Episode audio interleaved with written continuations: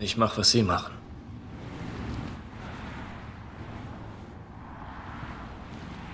Sie reiten auch?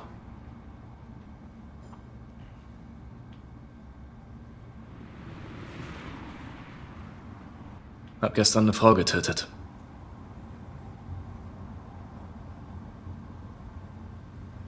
Danach bin ich durchs Haus gegangen. Auf einmal habe ich ihre Kinder gesehen.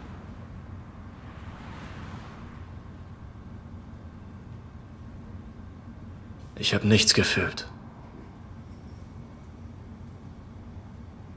Keine Schuld.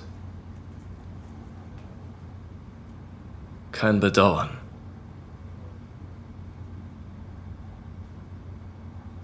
Da war nur diese tiefe Leere.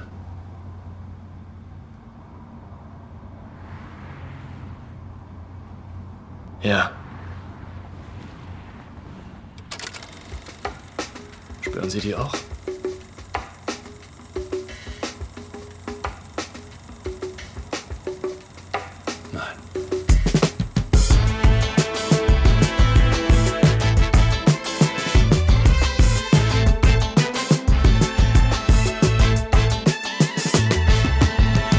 Ihr hört Shots, den kritischen Filmpodcast von Detektor FM. Heute mit Daniel Schröcker. Hallo, hallo. Martin Schlesinger. Hallo. Wolfgang M. Schmidt. Hallo. Und wir versuchen heute mehr gesprochene Dialogzeilen in eine Dreiviertelstunde Podcast zu bekommen, als Star-Regisseur Nicholas Winding Refn in 13 Stunden seiner Amazon Prime-Serie Too Old to Die Young. Und ich könnte mir vorstellen, dass wir das schaffen, wenn wir nicht ganz viele ganz lange Pausen zwischen den Sätzen machen. Sollte das vielleicht klappen? Ich bin Christian Eichler. Hi. Shots heute äh, zu viert Mal, finde ich schön. Daniel, äh, du bist wieder da. Sehr gut. Ähm, das Mastermind hinter Kino Plus bei den Rocket Beans, wie geht's dir? Och, soweit alles gut. Es ist ein bisschen heiß hier gerade in Hamburg, aber das versuche ich mit kurzer Hose und T-Shirt zu umgehen. Also etwas, was Wolfgang niemals tragen würde. Ich habe die Klimaanlage angemacht. ja. Also wir sehen ihn ja gerade nicht im Skype, wer weiß, ob er nicht doch in, auch in, in, in Buchse und äh, Wifebeater da äh, sitzt. Wolfgang, alles klar? Bis auf die Hitze ja, weil ich auch ein sehr schönes Gespräch gehört habe, nämlich ein Interview mit Christian Bollert äh, über die Zukunft des Podcasts und das lässt ja hoffen. Das lässt hoffen, stimmt. Ich weiß jetzt, jetzt kann ich gar nicht darauf hinweisen, wo das war, aber stimmt, findet man auf Twitter. Ähm, und zum ersten Mal äh, hier bei Schatz mit dabei Martin Schlesinger vom Institut für Zeitgenossenschaft. Unter anderem, du bist aber auch Filmemacher und Filmwissenschaftler. Ich habe sehr viel gelesen, was du alles bist. Vielleicht musst du es selber sagen. Ah, das ist sehr schön. Ja, ich bin äh, Medienwissenschaftler ähm, und äh, Autor, Filmemacher. Also ich schlage mich so mit verschiedenen Sachen durch. Ähm, habe unter anderem eine Doktorarbeit geschrieben über einen brasilianischen Film und äh, ja, mache so verschiedene Dinge. Ähm, äh, über einige können wir ja heute noch sprechen. Mit dem Neonrealismus zum Beispiel habe ich mich ein bisschen auch beschäftigt. Darauf will ich gleich hinaus. Ich muss natürlich nur kurz sagen, Christian Bollert ist mein Chef, ne? der, der große Chef von Detektor FM, deswegen hat Wolfgang den gerade angesprochen. Wolfgang, du hast aber nicht nur ein Interview mit Christian Bollert gehört, sondern du hast auch Rezo interviewt zusammen äh, mit äh, Thilo Jung im Aufwachen-Podcast, oder? Das ist jetzt erst vor kurzem gewesen. Genau. Das ist äh, gestern veröffentlicht worden. Am Montag haben wir das Gespräch geführt und das war sehr interessant. Also 90 Minuten hat er sehr viel erzählt, wie er daran gegangen ist, wie er auch so ein Video produziert, dass es eine gewisse Musikalität hat. Aber es ging auch nochmal natürlich um die Reaktionen auf das Video und auch die möglichen Folgen, die das hat für ja eine neue politische Gesellschaft, die sich über YouTube zum Beispiel politisiert. Wie ist es dazu gekommen? Zu dem Gespräch. Mhm. Zu dem Gespräch kam es so, dass äh, Thilo Jung ja mit Rezo ein bisschen Kontakt hatte, weil Rezo ja auf ähm, Videoschnipsel von Thilo Jung, also von äh, Jung und Naiv und von der Bundespressekonferenz zurückgegriffen hat für sein Video Die Zerstörung der CDU. So war also der Kontakt da. Und ich hatte auch ähm, nach dem Erscheinen von Rezos Video äh, einiges dazu getwittert und auch zwei Interviews gegeben zum Thema Rezo. Und so bot sich das an, dass man nochmal darüber spricht und das auch ein bisschen einordnet, was ist das eigentlich äh, für eine Art äh, der, der Darstellung oder was bedeutet das eigentlich auch? Haben wir jetzt so eine Rückkehr des engagierten Intellektuellen äh, vielleicht sogar im digitalen Zeitalter, was ich glaube? Ähm, und das war sozusagen die Grundlage des Gesprächs. Ja, sehr äh, spannendes, sehr interessantes Gespräch, fand ich. Ähm, ihr seid ein bisschen starstruck, merkt man, aber trotzdem äh, ist es sehr, sehr schön anzuhören. Gibt es im Aufwachen-Podcast zu hören oder auf YouTube auch bei denen. Und aber äh, nicht nur die Zerstörung der CDU ist ein wichtiges YouTube-Video, sondern auch ein ganzer Film über dich ist auch in der letzten. Also schön, dass du überhaupt noch dich mit uns abgibst. Ist auch äh, über dich äh, erschienen, nicht wahr?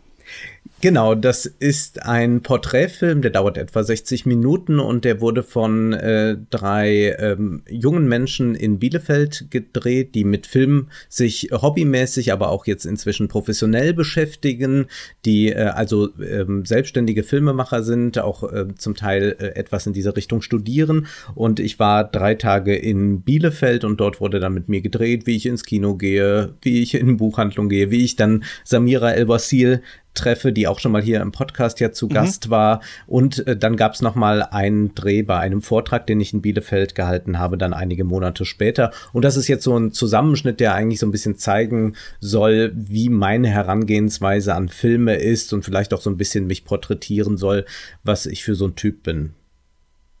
Wie findest du, ist das geworden? Naja, das ist schwer selbst zu beurteilen, wenn man ja äh, der Protagonist Eben. des Ganzen ist. Aber ich bin äh, ganz zufrieden. Ich hätte mir ehrlich gesagt ein bisschen mehr gewünscht, dass äh, die vielen Gespräche, die ich mit Samira an dem Tag geführt habe, ein bisschen mehr rausgekommen sind. Aber ich weiß, ein Porträtfilm äh, funktioniert nach anderen Regeln und es ist keine Talkrunde, wo ich jetzt mit Samira da sitzen kann und mich äh, zwei Stunden unterhalten kann und da sieht man das dann. Ähm, aber da wäre sicherlich auch noch das ein oder interessante äh, andere gewesen, was man hätte zeigen können. Aber so bin ich ähm, sehr zufrieden und hätte gar nicht gedacht, dass man mit mir 60 Minuten füllen kann. Na, hätte ja einmal einen kleinen Schrank zeigen können, Wolfgang. Stimmt, die Home Story, die habe ich weggelassen, ja. Aber die ist oft dann auch desillusionierend natürlich. Ne? Ich weiß noch, als es eine die Ditsche Home Story irgendwann gab, nach glaube ich zehn Staffeln Ditsche. Nicht, dass ich dich mit ihm vergleichen will, obwohl er auch durch sein Äußeres auf jeden Wir Fall. Wir sind beide Bademantelträger. Ja. Ich aber nur am genau. Morgen. Ganz genau, die steht dann, die steht dann noch aus. Lass uns mal einen Hard Turn machen und zur Serie, bevor wir gleich zum Neonrealismus kommen, das habe ich noch im Kopf, kommen, über die wir heute sprechen wollen. Äh, Too Old to Die Young gibt's seit ungefähr einer Woche, glaube ich, auf äh, Ne äh, nicht Netflix, Amazon Prime. Und äh, was ich zuerst ähm, euch fragen möchte, bevor wir darüber reden, ist, wie viel von dieser Serie habt ihr geschafft zu schauen? Denn das scheint ja für manche eine große Qual zu sein. Äh, also ich. Ich habe knapp fünf Stunden geschaut. Ich habe mir tatsächlich alles angeschaut. Ich auch. Ganz brav. Ich habe es geschafft. Bravo. Und ja, Sehr gut. Ich habe sechs Folgen. Ich habe sechs Folgen durchgehalten und dann äh, durchgeskippt. Das geht ja auf, äh, auf Amazon Prime, ähm, um, um so ein bisschen immerhin noch zu verstehen, was da am Ende passiert. Okay, ähm, das ist ja eine Serie von Nicholas Winding Refn, ähm, Filmemacher mit holländischen Wurzeln, der vielleicht seinen, ja, seinen größten Hit eigentlich mit Drive hatte, mit Ryan Gosling in der Hauptrolle, aber vorher schon einige andere Genrefilme gemacht hat und dann die ja sehr umstrittenen Filme Only God Forgives und The Neon Demon. Daniel, was hältst du denn von Reffen so an sich? Fies, jetzt muss ich direkt die Vorlage geben. Äh, ich bin Fanboy. Ich bin wirklich, ich finde den Mann oder seine Filme, finde ich echt geil. Also ich kann es nicht anders sagen. Die haben mich bisher immer alle irgendwo auf dem richtigen Fuß erwischt oder irgendeinen Nerv getroffen, das Nervensystem irgendwie angeregt oder Themen behandelt, die ich einfach cool fand oder eben halt auch Elemente beinhaltet, die ich halt einfach stark fand. Aber trotzdem gibt es bei ihm auch, sage ich mal, Filme, die ich nicht so mag oder die ich dann doch etwas stärker kritisieren kann. Aber Wie ja. ist es bei euch? Ja, also mir geht's da ähm, genauso und ähm, das macht's auch ein bisschen schwierig, äh, jetzt über diese Serie zu sprechen. Also äh, irgendwann in der Serie sagt der Protagonist, äh, der Polizist Martin Jones, er hat äh, zwei Seelen, äh, trägt er in sich und mir geht's mit der Serie jetzt so ein bisschen genauso. Also ich mochte bisher ähm, seine Filme immer sehr und äh, er hat äh, eine eigene Ästhetik für sich herausgearbeitet, die ich auch sehr, sehr mag. Ähm, ja, und jetzt mit dieser Serie ähm, fühlt sich für mich so ein bisschen an, dass er da so eine Grenze stößt ähm, mit dieser Neon-Ästhetik. Ähm, deshalb, äh, zum einen finde ich es sehr, sehr gut, dass, er, dass es diese Serie irgendwie gibt und ähm, dass man die nicht einfach so weg äh, binge-watchen kann. ähm, äh, zwischen all diesen anderen Serien, die man so schnell konsumiert. Aber es ist auch jetzt nicht, ähm, ja, so das neue Twin Peaks. Also es ist jetzt nicht so die Serie, die ich jetzt, ja, die man jetzt so abfeiern muss. Ne? Kannst du kurz erklären, worum es da geht? jetzt in der Serie, mhm. in diesen. also ähm, es geht erstmal um ähm, ja, Protagonisten, Polizisten ähm, Martin Jones, ähm, gespielt von Miles Teller, der äh, ja ein Doppelleben führt. Also es ist sehr schwer, diese Serie so ganz im Ganzen zusammenzufassen. Also weil sie sehr auseinanderfällt äh, mit sehr vielen verschiedenen Figuren, aber grundsätzlich ähm, ja, wie kann man es auf den Punkt bringen? Fällt mir jetzt tatsächlich schwer. Also ich gebe ab an Wolfgang. Wolfgang, ein Auftritt. Das ist natürlich ein großer Witz, wenn man eine Zusammenfassung dieser Serie haben möchte, weil man natürlich dann irgendwie diesen Plot, der verstreut herumliegt, zusammenkehren muss. Und dazu bin auch ich kaum in der Lage. Wie gesagt, äh, ein Protagonist ist eben der von Miles Tellers gespielte äh, Polizist, der offenbar äh, einer der wenigen ist, der nicht rassistisch ist, der aber ein Doppelleben führt in der Unterwelt. Und zugleich gibt es eben diese Unterwelts äh, Charaktere, die ähm, Mafiosi, die wir zum Beispiel in der zweiten Folge sehen, wo Miles Teller überhaupt keinen Auftritt hat.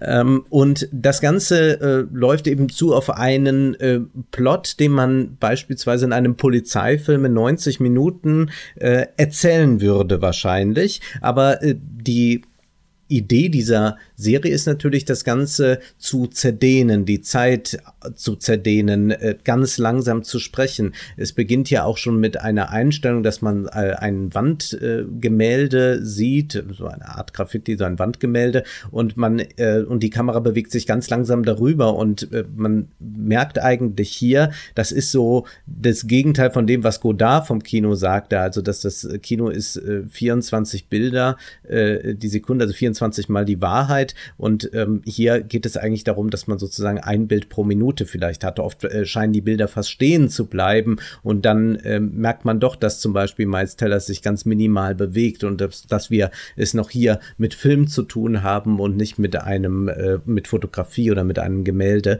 Das ist ästhetisch sehr, sehr beeindruckend und dennoch muss ich sagen, äh, finde ich die Serie grässlich und ich weiß auch gar nicht, ob ich dazu Serie sagen soll, denn nicht alles, was lang ist, ist ja eine Serie. Ich glaube, wie Martin das eben gesagt hat, er stößt hier an Grenzen. An welche? Denn ästhetische sind es nicht. Er macht das, was er in den anderen Filmen betrieben hat, was ich da sehr gelobt habe und jetzt auch wieder loben würde. Aber er, er, er klammert sich doch noch ein wenig an diesen Plot, den man überhaupt keine Lust hat zu verfolgen. Und man weiß gar nicht, äh, warum er es zum Beispiel nicht öffnet, einfach für einen Diskurs über etwas, über Schönheit, wie er das in The Neon Demon gemacht hat, sondern dass er hier tatsächlich uns noch eine Story hinlegen will, die ich irgendwie versuchen soll zu verfolgen, was in, mein, in meinen Augen irrsinnig ist. Ich glaube, dass dieses, ähm, dieser Langfilm oder was das auch immer ist, eigentlich auf Amazon Prime hilflos verloren ist. Er wird ja auch da gar nicht so groß beworben, habe ich den Eindruck. Ich glaube, man kann ihn nur ähm, über die Suchleiste finden. Ja, er ist ja er, man, man hat ihn also regelrecht versteckt. Und ich glaube, das Ding ist, das hat eigentlich eben mit einer Serie nichts mehr zu tun. Ich könnte mir vorstellen, dass man daraus eine wunderbare Videoinstallation macht in musealen Räumen und ich würde mich gerne in diesen Räumen einige Stunden aufhalten und würde rechts, links, über mir, unter mir, wo auch immer, überall diese wunderschönen Bilder sehen, die er da produziert. Aber ich möchte mich vom Plot bitte dann verabschieden und möchte nicht mehr vor einem Fernseher oder einem Computer sitzen und mir das ansehen, sondern entweder möchte ich da tatsächlich dann in diese ästhetische Welt eintauchen, aber so, glaube ich, funktioniert das nicht. Ich finde ja interessant, was du sagst jetzt mit der Installation. Also ich habe das genauso gesehen und äh, im Grunde muss man sich eigentlich nur deine Filmanalysen von The Neon Demon und äh, von John Wick äh, vom letzten nochmal anschauen. Ähm, da hast du eigentlich im Grunde auch schon alles dazu gesagt, was man jetzt äh, zu dieser Serie sagen kann. Also ich glaube auch, dass ähm, dieser Zusammenhang dieser Ästhetik äh, der Gewalt, ähm, die bei ihm sehr wichtig ist, und äh, der Bezug immer zur Kunst, also die hier ja auch wieder eine Rolle spielt, also das Installative oder das Performative, Mm, ja, das stößt für mich eben, wie gesagt, an, an eine Grenze. Und ähm, äh, es müsste irgendwie, habe ich mir irgendwie die ganze Zeit gewünscht, dass es irgendwie filmisch weitergedacht wird, aber es geht dann irgendwie nicht weiter. Ne? Daniel, ja. du bist doch Fan, gib's doch zu. ja, ich bin Fan. Ich muss auch sagen, also auch wenn ich, ich kann kaum einen Punkt hier entkräften. Ich will es auch gar nicht machen, weil das ist, äh, glaube ich, etwas, was Wolfgang ja auch immer wieder sagt. Ich kann ja an die Kunst, kann ich ja nun mal halt aus verschiedenen Blickwinkeln herantreten und dann entscheiden, ob dieser Blickwinkel für mich nun der richtige ist oder ob es mir halt nicht gefällt. Und ich verstehe absolut, warum man sich das nicht angucken möchte. Erst recht aus, sage ich mal, inhaltlichen Gründen. Obwohl, so wie ihr es beschrieben habt, da fehlt ja halt eigentlich schon so ein bisschen was an Inhalt. Ne? Man muss ja sagen, es geht ja hier in dem Prinzip um zwei junge Männer. Es geht einmal um Martin Jones und es geht einmal halt um diesen Jesus, diesen, sage ich mal, ja, diesen weisen Jungen, der sich durch den Mord an einem Polizisten den Respekt seines Onkels, einem Kartelloberhaupt, ja, ähm, erarbeitet hat und erkauft hat und jetzt so gesehen in die Fußstapfen seiner Mutter, dessen Schwester, äh, treten möchte und eben halt versucht auch diese Welt, die er mit seiner Mutter hatte, wieder zu kreieren. Ich finde das schon irgendwo ganz interessant, also vor allem dieser, dieser ganze Fetischgedanke, den, den Winding Reffen in diesem Film einbaut, weil ich mich da die ganze Zeit immer frage, wo ist es jetzt dein Fetisch und wo fängt es an, einfach nur das zu sein, was du gerne siehst? Ja, also ich war mir bei der Darstellung des Jesus jedes Mal, wenn er da irgendwie nackt oder halbnackt mit seinem Oberkörper im Sonnenlicht und Schweißperlen drauf irgendwie inszeniert wurde, ähm, da fand ich das auf der einen Seite faszinierend, weil es halt irgendwie so im Kontrast steht zu den Frauenkörpern, die er halt in diesem Film auch wirklich sehr ausstellt und sehr, sag ich mal, sehr viel Zeit damit verwendet. Und zum anderen fand ich es dann auch irgendwo, ja, gleichzeitig lächerlich, gleichzeitig bemitleidenswert, aber dann auch wieder so, wo ich gedacht habe, eigentlich begrüße ich das, weil es irgendwie fernab von diesen ganzen anderen Serien ist, die wir momentan so geboten bekommen. Es ist ein Unterschied. Martin hatte vorhin Twin Peaks angesprochen, dass es nicht das Twin Peaks 2019 ist. Gut, das haben wir schon gehabt durch Twin Peaks äh, dritte Staffel. Ähm, da müssen wir auch gar nicht drüber weiter reden. Aber ich finde, von vom Ding her, von der, von der Konsequenz her, von dem, wie soll ich mal sagen, Autoren-TV-Gefühl her, ist das für mich dann doch vergleichbar mit Twin Peaks. Sowas wird es wahrscheinlich nie wieder geben. Also es ist, glaube ich, meiner Ansicht nach eine der letzten Serien, die so sein werden und die ja einen Macher dahinter haben, der sich das erlauben durfte. Ich glaube, danach wird es nicht mehr so sein. Das, das glaube ich auch nicht. Ja. Ich möchte Ach, dem nee? widersprechen. Nein, denn ähm, ich glaube, diese Zeit fängt jetzt an, genau von diesen seltsamen Autorenserien, weil was zählt auf den Streaming-Sendern sind eigentlich die großen Namen und wir leben ja schon, wie das manche Soziologen sagen, in so einer Zeit der Aufmerksamkeitsökonomie. Also es geht ja gar nicht mehr, das finde ich wirklich witzig, wenn man über Streaming nachdenkt und vor allem auch über Streaming der großen Sender nachdenkt oder der großen Dienste, ne? Also wenn wir wirklich Spotify, Netflix und so weiter ähm, sehen, dann geht es ja nicht mal mehr darum, um die Frage, wofür will ich mein Geld ausgeben, denn ich habe das Abo ja schon. Die Frage ist eigentlich, wie können wir die Leute auf unseren Diensten halten, dass sie nicht kündigen. Also was können wir alles draufpacken, dass sie nicht sagen, okay, es reicht mir jetzt mit Amazon Prime, ich gehe jetzt da weg. Und ich glaube, das können, wie wir eigentlich fast überall sehen, immer nur so Namen sein. Und ich glaube, aber nicht so, so eine, Geld nicht so eine Serie. Ich glaube schon. Also ich glaube schon, weil ich glaube, ich glaube, es geht hauptsächlich darum, immer zu sagen, wir haben jetzt hier mal was und auch die Reffen-Fanboys denken sich jetzt, und dies ist es ja gut, auch in, noch ein bisschen in Nische zu denken, ist ja auch ein Netflix-Modell. Da gibt es ja super queere Serien, aber auch Comedy-Specials, äh, bei denen sich über Menschen mit Behinderung lustig gemacht wird. So, das ist ja schon, da wird ja schon vieles so vereinnahmt. Und ich glaube, dass also zum Beispiel eine, eine andere Sache, wie hieß nochmal, ähm, Dan Gilroy, dieser, dieser Kunstfilm Velvet Buzzsaw zum Beispiel. Ja. Solche seltsamen mhm. Vanity-Projekte werden wir, glaube ich, immer mehr sehen. Davon sind ja auch die Netflix-Filme voll, dass man sich so denkt, okay, das wäre so nicht ins Kino gekommen. Und ich glaube auch so eine Serie hier, never, wäre die im Fernsehen gelaufen, weil immer die Frage wäre, wer soll da einschalten? Wir brauchen die Einschaltquoten. Aber ich glaube, für Amazon ist es einfach stark zu sagen, wir haben hier Reffen, wir haben hier sein Werk ausgestellt und schaut euch das doch mal an. So aber das machen sie ich ja nicht. nicht so richtig diese, aber, aber warum sollten sie das produzieren? Also wo, wo seht ihr den Punkt, dass diese Autorenserien jetzt vorbei sind und nicht eher die Filmnerds, wie wir die sind, auf diese Streaming-Plattformen ziehen? Ich glaube halt, dass äh, man doch äh, am Ende äh, ein, ein größeres Publikum erreichen muss. Also es gibt ja immer noch sehr, sehr viele Leute, die zum Beispiel kein Netflix oder kein Prime haben.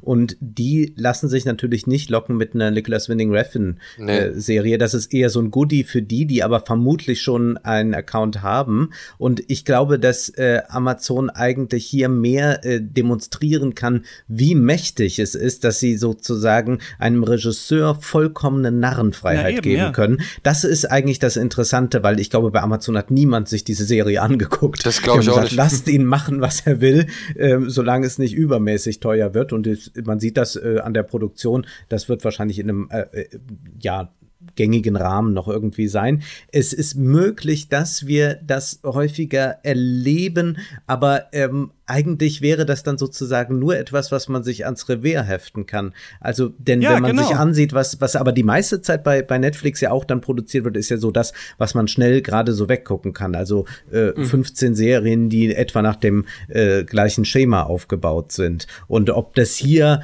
ähm, also ich, also hier, dadurch kommt ja niemand neu, glaube ich, durch Winding Refn zu Amazon Prime. Und ich könnte mir eher vorstellen, dass Leute, die das, die Winding Refn nicht kennen und die jetzt äh, sich eine Serie ansehen, wo selbst ein Katheterwechsel zelebriert sein will, dass die vielleicht eher irritiert sind. Das glaube genau, ich auch. Das widerspricht eigentlich nicht dem Argument, dass das ist natürlich für Amazon sogar noch, also die machen die anderen Serien ja auch. Es ist ja nicht ein entweder oder. Die machen, es gibt ja nicht nur die gleiche Serie überall oder den gleichen Film, sondern man sagt, klar, wir holen uns Adam Sandler und machen mit ihm fünf Filme, aber ähm, wir holen uns, wir machen auch Roma zum Beispiel. Ne? Klar, die wollten damit ins Oscar-Race und so weiter und so fort, aber ich glaube, es ist nicht uh. zu verachten, ah. dass es genug Leute gibt, die tatsächlich Winning Refn-Fans sind, die man irgendwie, also dass man irgendwo so in diesem Arthouse, dass man in Cannes mit Miles Teller eine Premiere dieser Serie macht und so weiter. Ich denke, ähm, man ist im Gespräch. aber ich denke schon, dass das auch ein Distinktionsgewinn ist und dass Amazon sieht, dass Netflix das auf eine Art macht und deswegen machen sie es ja auch. Ob es eine zweite Staffel von diesem Müll hier, wie ich das übrigens finde, geben wird, das glaube ich nicht, ja. Aber, Aber das, das ist, es spricht wahrscheinlich dafür, was, was du eben sagtest, äh, was ich eben auch äh, in dem Interview mit Christian Bollert gehört hat, dass wir eigentlich eine Entwicklung haben, die immer mehr in die Nische hineingeht ja. und auch von den großen Plattformen äh, forciert wird.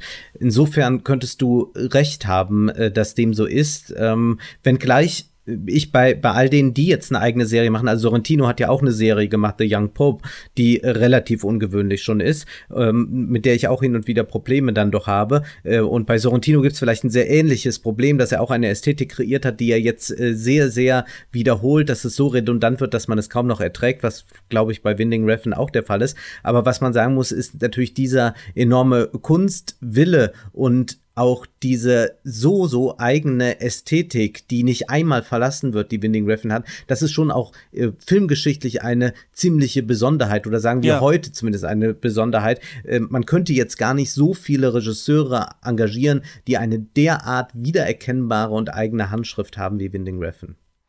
Und ich glaube, Netflix ist eher an solchen Serien oder sowas interessiert wie hier 13 Reasons Why hier tote Mädchen lügen nicht. Das ist, das ist das, wonach Netflix sucht, um eben Leute entweder bei Laune zu halten oder halt Leute auf ihre Plattform zu ziehen. Und das, das ist was völlig anderes als, als sowas wie jetzt äh, Too Old, Too Young.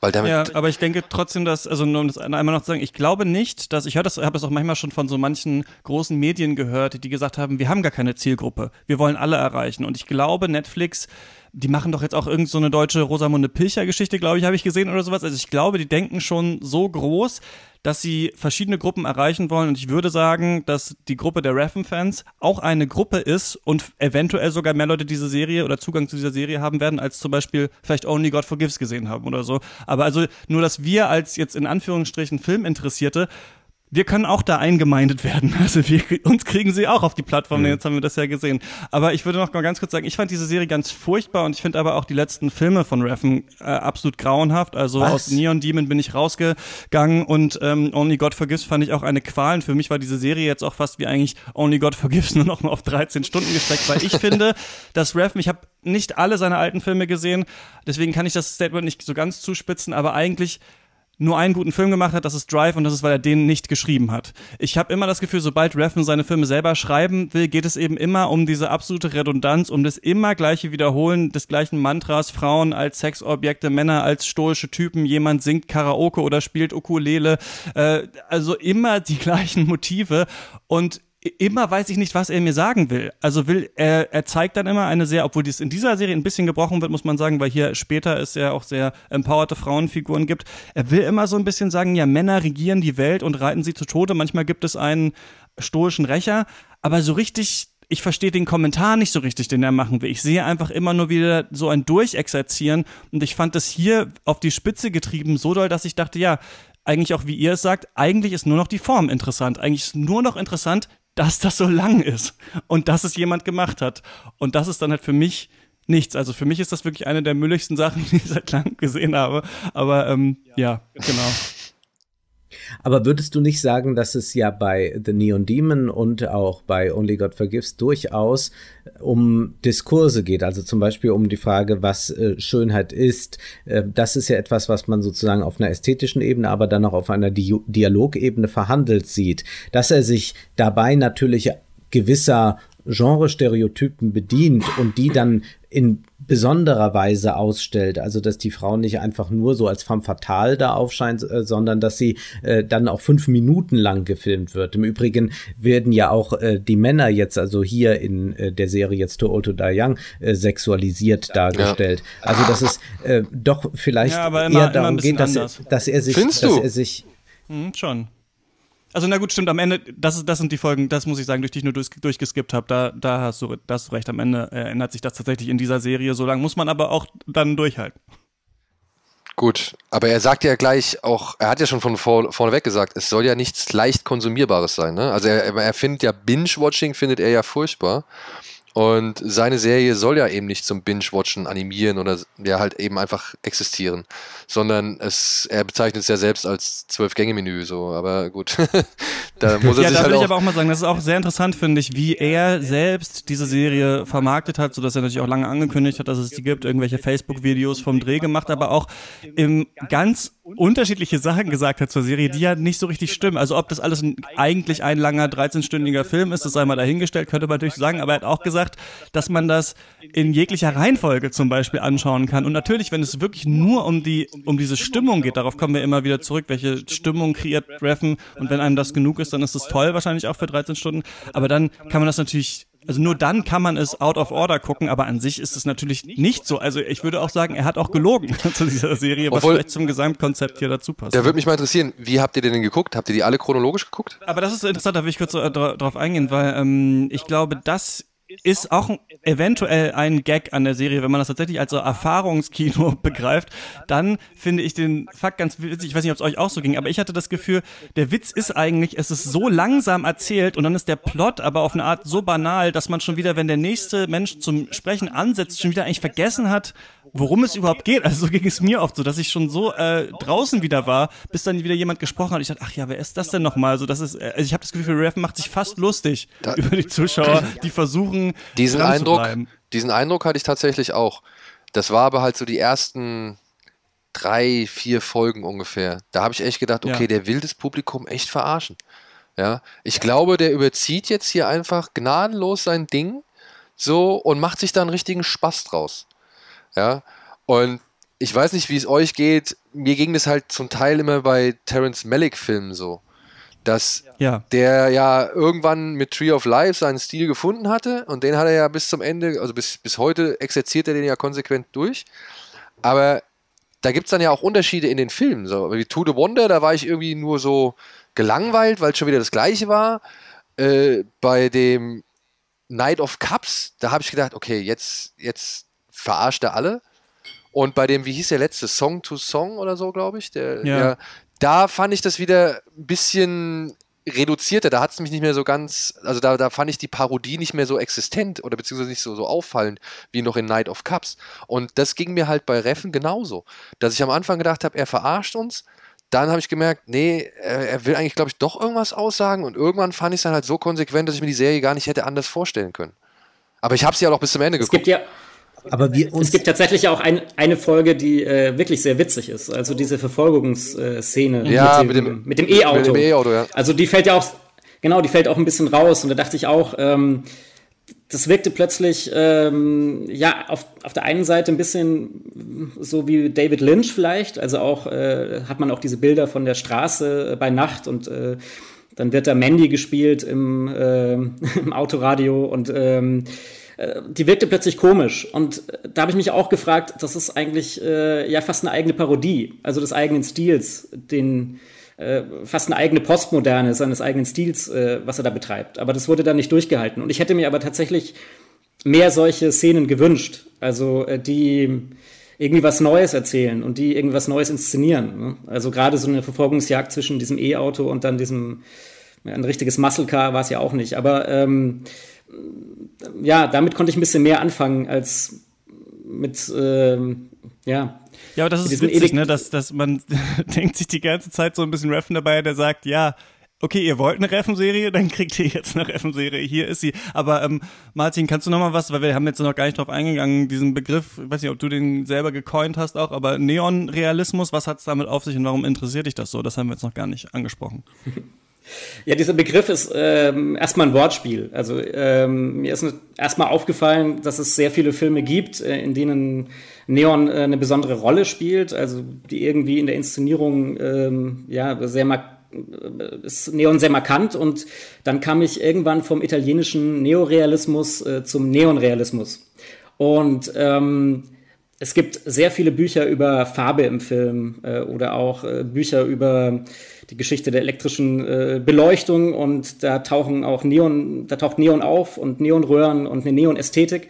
Aber ich habe in keinem äh, Filmbuch über Farbe im Film irgendwie was gefunden zu Neon. Und ähm, da das nun jetzt äh, gerade bei Reffen, aber auch in anderen Filmen sehr markant ist, habe ich mich gefragt, wieso das so ist. Also wieso niemand über Neon schreibt. Und äh, man findet mittlerweile im Netz einige Sachen, also wo Leute versuchen, Filme unter diesem Aspekt des Neons zusammenzudenken. Dann tauchen da so Begriffe auf wie hyperrealistisches Kino äh, oder auch ähm, Neon Noir, ähm, also in Bezug auf den Film Noir. Ähm, aber in der Filmwissenschaft selbst gibt es tatsächlich da nichts dazu. Und deswegen ähm, äh, habe ich versucht, für mich das so ein bisschen zu erklären, also über den Umweg des Neorealismus. Und äh, da würde ich durchaus sagen, dass es da äh, Gemeinsamkeiten gibt. Also der Neorealismus, der nach dem Zweiten Weltkrieg aufkam, da geht es ja auch um Protagonisten, die durch die durch Städte laufen und äh, teilweise sehr aktionsarm sind, also teilweise nur noch dastehen und ähm, in äh, optischen und akustischen Situationen einfach nur noch Zuschauer sind äh, der Dinge, die um sie herum passieren. Und so ist es bei Reffen auch ein bisschen. Ähm, und ähm, ja, also Reffen ist natürlich da äh, besonderer Regisseur, also der diesen Neon-Stil für sich ähm, ausgebaut hat, weiterentwickelt hat. Aber man kann auch an Filme denken wie Enter the Void von Gaspar Noé oder auch der neue Blade Runner also wo Neon eine Rolle spielt. Oder auch Filme wie Avatar oder ähm, ja, Tron zum Beispiel. Also würde ich auch sagen, dass sie unter diesem Begriff Neonrealismus äh, vielleicht gefasst es werden. Es kommt jetzt demnächst, äh, oder diese Woche startet ein Film aus Deutschland, Oh Beautiful Night, der bedient sich auch dieser Ästhetik. Mhm. Der spielt in Berlin und benutzt auch viel dieses ganze ja, Licht und, und ja, Licht, das sich in Pfützen oder in, in, in regennassen Straßen widerspiegelt, plus halt die etwas anderen Farben, diese Magenta-Farben und so weiter, äh, des Neonlichts. Also da gibt es viel. Ja, und ein, ja, ein Film, der besonders wegweisend war dafür, für diese Ästhetik, war natürlich auch von Harmony Korine Spring Breakers.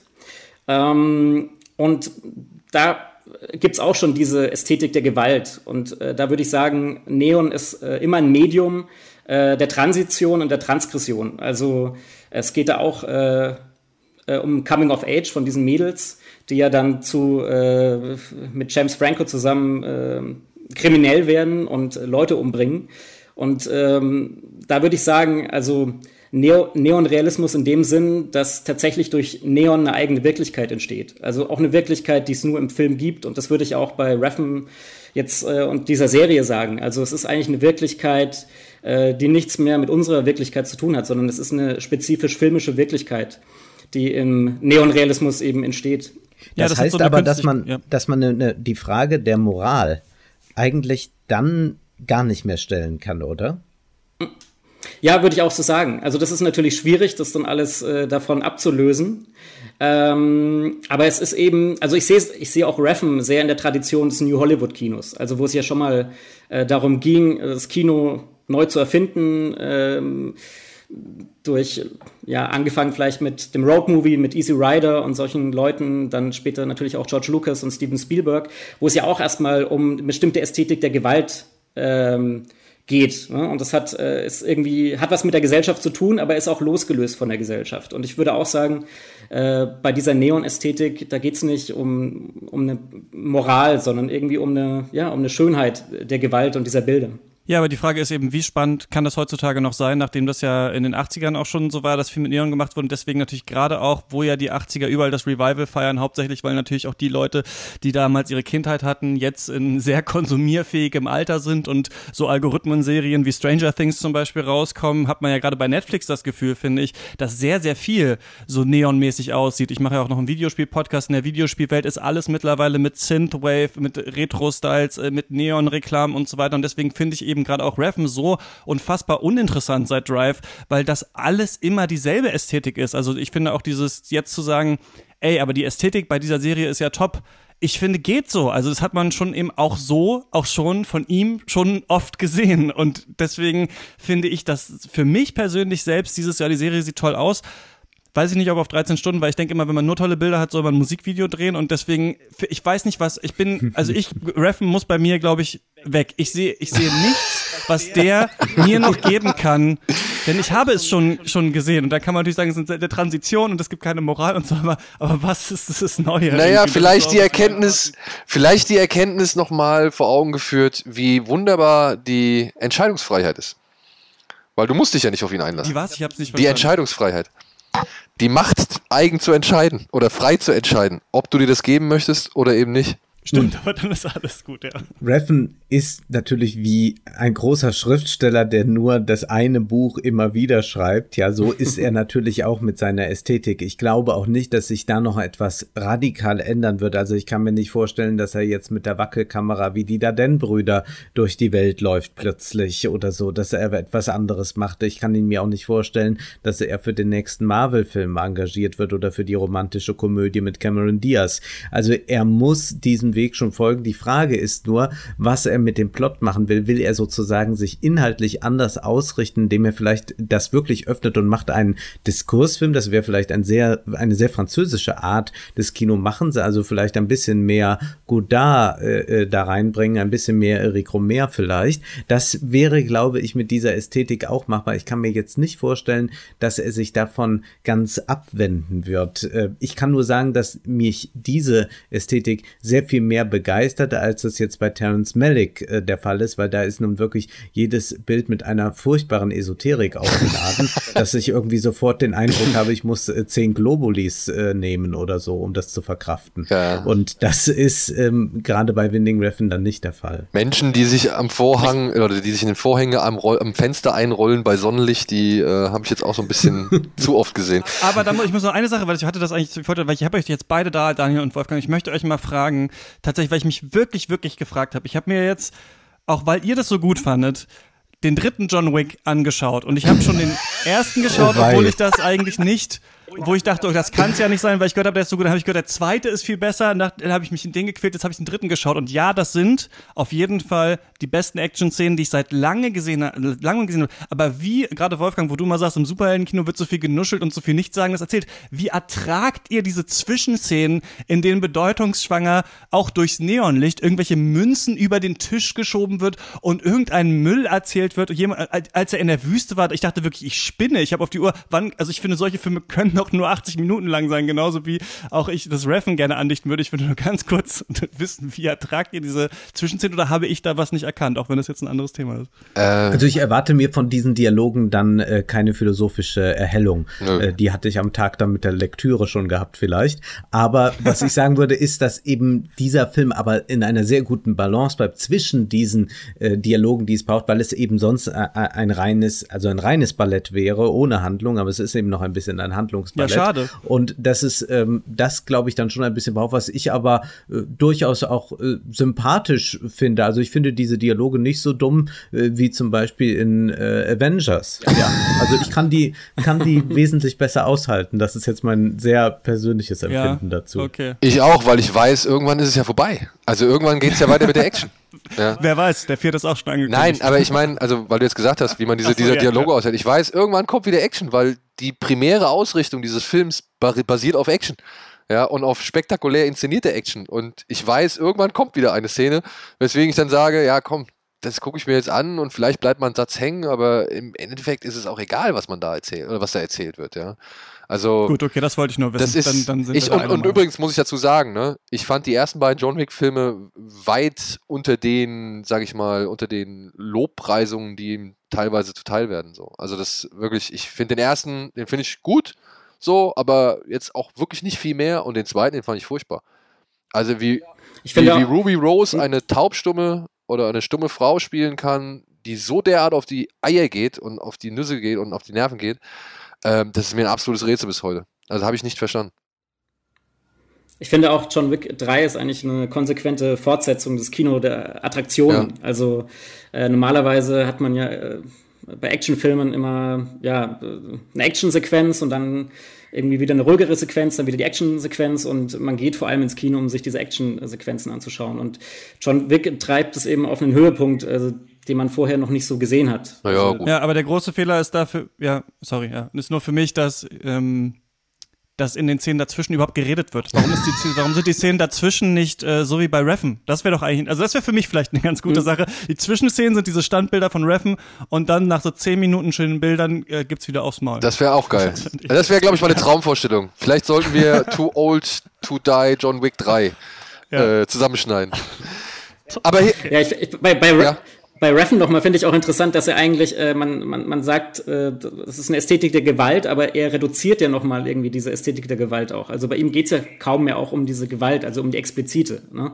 Also dann, äh, wenn es eigentlich um Enthauptungen geht oder so, es, es gibt zwar noch eklige Bilder und es gibt noch Blut, aber er ähm, feiert es jetzt nicht so, ne? also dass da Leute hingerichtet werden oder sowas. Und diese Reduktion finde ich bei ihm tatsächlich interessant. Also dass es gar nicht mehr so sehr um die Attraktionen geht. Also die Leute werden sehr viel ähm, in Neonlicht inszeniert und dann auch äh, geschminkt und maskiert, aber äh, es geht eigentlich nicht mehr um dieses Kino der Attraktionen, sondern noch mehr um eine Reduktion. Und da ist natürlich John Wick ähm, das komplette Gegenteil äh, dagegen. das finde ich sogar. wir müssen Na, echt? langsam, glaube ich, Oh, ich- äh, also zum Ende auf jeden Fall, der, aber sag noch der, sag Also gerne, das würde ich noch mal kurz das. unterstützend als wirklich, also als wirklich guten Punkt hervorheben, denn das hat mich auch überrascht, weil nochmal auch, ah, ich muss noch weiter ausholen. Diese Kamera- und Handwackelbilder, ne, also diese wackeligen, grisseligen Bilder und so, das hat Reffen alles schon gemacht. Das hat er mit den drei Pusher-Filmen und mit Bleeder und so weiter, hat er das alles schon durchgehabt. So, ja. Dass er sich halt immer mehr zu diesem, sag ich mal, Verständnis von, von Ästhetik angenähert hat über die Jahre, die wir jetzt halt in, sag ich mal, Überlänge sehen, das ist eigentlich, sag ich mal, doch schon einfach eine Entwicklung, die der Mann durchge, durchge, durchschritten hat, so sage ich jetzt mal, ja. Und damals war der auch expliziter. Also wenn man sich so einen Bronson anguckt, wenn man sich auch noch einen Drive anguckt, wenn man sich Only God Forgives anguckt, da wird schon ordentlich, äh, sag ich mal, auch wie, ja, wie soll man sagen, die Saftigkeit zelebriert, ja. Und ähm, da hat mich jetzt auch Too Old to Die Young richtig überrascht, denn ich finde genau die Szenen am stärksten und am heftigsten, wo er eigentlich wegblendet, wo er halt irgendwie ausspart. Ich weiß nicht, ob ihr so weit geguckt habt, aber vielleicht kann mir Martin da recht geben. Allein diese Szene mit dem Pornocasting, das fand ich richtig, richtig mies. Und du siehst gar nichts. Du siehst wirklich gar nichts. Aber das war so eine fiese Szene. Ja. Und auch, es kommt später nochmal eine Szene mit einer Bullenpeitsche vor. Die ist mir jetzt auch wirklich im Gedächtnis hängen geblieben, weil ich das schon ja, äh, das waren schon intensive Bilder, sagen wir es mal so, ohne dass sie wirklich viel zeigen, aber halt dementsprechend das Kopfkino bei mir angeregt haben. Und das ist halt auch ein, sag ich mal, positiver Aspekt, dem ich mich halt einfach nicht verschließen kann gegenüber dieser Serie. Auch wenn ich wirklich die vielen negativen Aspekte hier gar nicht kleinreden möchte. Too Old to Die Young gibt's auf Amazon Prime anzuschauen, äh, falls ihr da draußen jetzt Bock darauf ähm, bekommen habt. Außerdem ab heute im Kino Und Daniel, du hast ihn tatsächlich gesehen. Ich bin sehr gespannt, was du dazu sagst. Ich habe nur die Mail bekommen, plus Interviewangebot auch mit ähm, Martin Semmel, Roger Ralf Richter, Michaela Schäfer, Claude Oliver Rudolf und so weiter. Hatte leider keine äh, Chance, ähm, das, das wahrzunehmen, denn sie haben einen Film gemacht, der Tal der Skorpione heißt und äh, vom Poster aussieht, als wären es die deutschen Expendables. Was, was ist das? Es ist, ja, was ist es?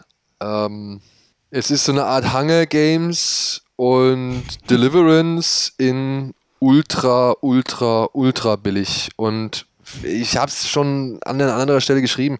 Es ist eigentlich wirklich nur noch für Leute geeignet, die vom Kino gar nichts mehr erwarten. Ja, also das ist. Ich bin echt großer Trash-Freund, ja. Aber das hier fand ich schon einfach viel zu in die, also viel zu zerdehnt. Es ist wirklich furchtbar zerdehnt. Es ist bei aller Parodie, die hier an Actionfilmen an den Tag gelegt werden soll, dann hat es sich trotzdem sehr unangenehm angefühlt, vor allem in Form von Claude Oliver Rudolph, der hier ein paar Dialoge vom Stapel lässt, wo man sich halt wirklich fragt, hat das jetzt ein Drehbuchautor geschrieben oder ist es von ihm improvisiert? Und egal in welchem Fall, wieso lässt man sowas zu? Ja, weil das ist wirklich teilweise so rassistisch, so sexistisch und, und, und so homophob. Ich, das ist, also da, da hilft keine Satire oder Parodie oder kein, kein Trash-Charakter mehr. Also da kann ich nicht sagen, nur weil es billig ist, kann ich das nicht mehr ernst nehmen. Also das ist, ähm, das ist wirklich bedenklich gewesen. Und dann muss man halt dazu sagen, inszenatorisch ist der Film katastrophal. Du siehst halt, ein Person A schießt, Schnitt, Person B schießt zurück, nochmal vier, fünf Schnitte hin und her zwischen Person A und B, wo jeweils einer schießt. Und dann fällt einer von beiden um, aber halt in Zeitlupe und nachdem er irgendwie 85 Mal getroffen worden ist. Wo man auch wieder merkt, oh Jungs, da hättet ihr vielleicht ein bisschen, weiß ich nicht, euch nochmal andere Filme anschauen müssen oder so, wo man halt dann irgendwie die Satire, die Überhöhung, wo sie dann plötzlich in, ja, weiß ich nicht, in eine Zelebrierung reinfällt, die einfach unbedenklich ist, beziehungsweise einfach nicht passt. Ja, ich habe ich hab am Anfang des Films rennt da Bernd Wollersheim rum. Und die ganzen Leute, die damit rumrennen, sehen halt aus wie seine Kumpels, die an der Tür stehen von seinen Etablissements oder halt im McFit-Studio irgendwie die gleiche Dauerkarte wie er haben oder zu denselben Zeiten dahin gehen. Und die ballern sich da rum wie halt eine Gruppe von Ü40ern, die gerne mal Krieg spielen oder Actionfilm spielen wollen. Und es funktioniert halt vorne und hinten nicht. Und es ist halt dann auch 131 Minuten lang. Und irgendwie haben sie nicht so ganz verstanden, was dann halt auch für den Zuschauer bei hängen bleiben soll. Weil der Zuschauer will ja eigentlich auch irgendwo Nonsens und überdrehten Slapstick oder irgendwie einfach eine Gaga-Unterhaltung von sowas sehen. Und, und das wollen die nicht. Die wollen halt wirklich einen echten Actionfilm inszenieren und sind dafür halt aber einfach schauspielerisch entweder zu limitiert, inszenatorisch irgendwie nicht auf der Höhe und dann aber auch mit ihren Stars irgendwie einfach viel zu alt. Also ich nehme doch keinem Martin Semmelrogge den Profikiller ab. Also das ist bei aller Liebe nicht. So, ja. Ja, und ich meine, okay. ich will das, ich, ich will das Anliegen von denen nicht verdammen oder so. Das, das liegt mir fern. Ich möchte diesen Film nicht irgendwie, äh, sag ich mal, nur um des Draufkloppens willen draufkloppen oder verkloppen so. Das, das, das liegt mir fern, weil ich glaube, die hatten da schon Bock alle drauf und das hat, ich habe auch so ein paar Sachen gehört, dass die halt alle echte Waffen benutzt haben, weil Replikas einfach zu teuer gewesen wären für die Produktion. Also so, so das muss man sich halt alles mal vor Augen halten. Und ähm, dann kommen da aber, dann kommt da so ist, ich glaube, ein Darsteller ist in so einer Doppelrolle da äh, und der spielt da eine Figur namens Tante Werner. Was der für einen Mumpitz erzählt, das könnt ihr euch nicht vorstellen. Das sind einfach nur irgendwelche Wörter, die bedeutungsvoll klingen, aneinandergereiht, ohne dass da ein anständiger, richtiger Satz bei rumkommt. Und ich habe mich gefragt, wie man das über 131 Minuten ziehen kann. Und ja, war am Ende des Tages einfach echt gelangweilt und genervt und fassungslos.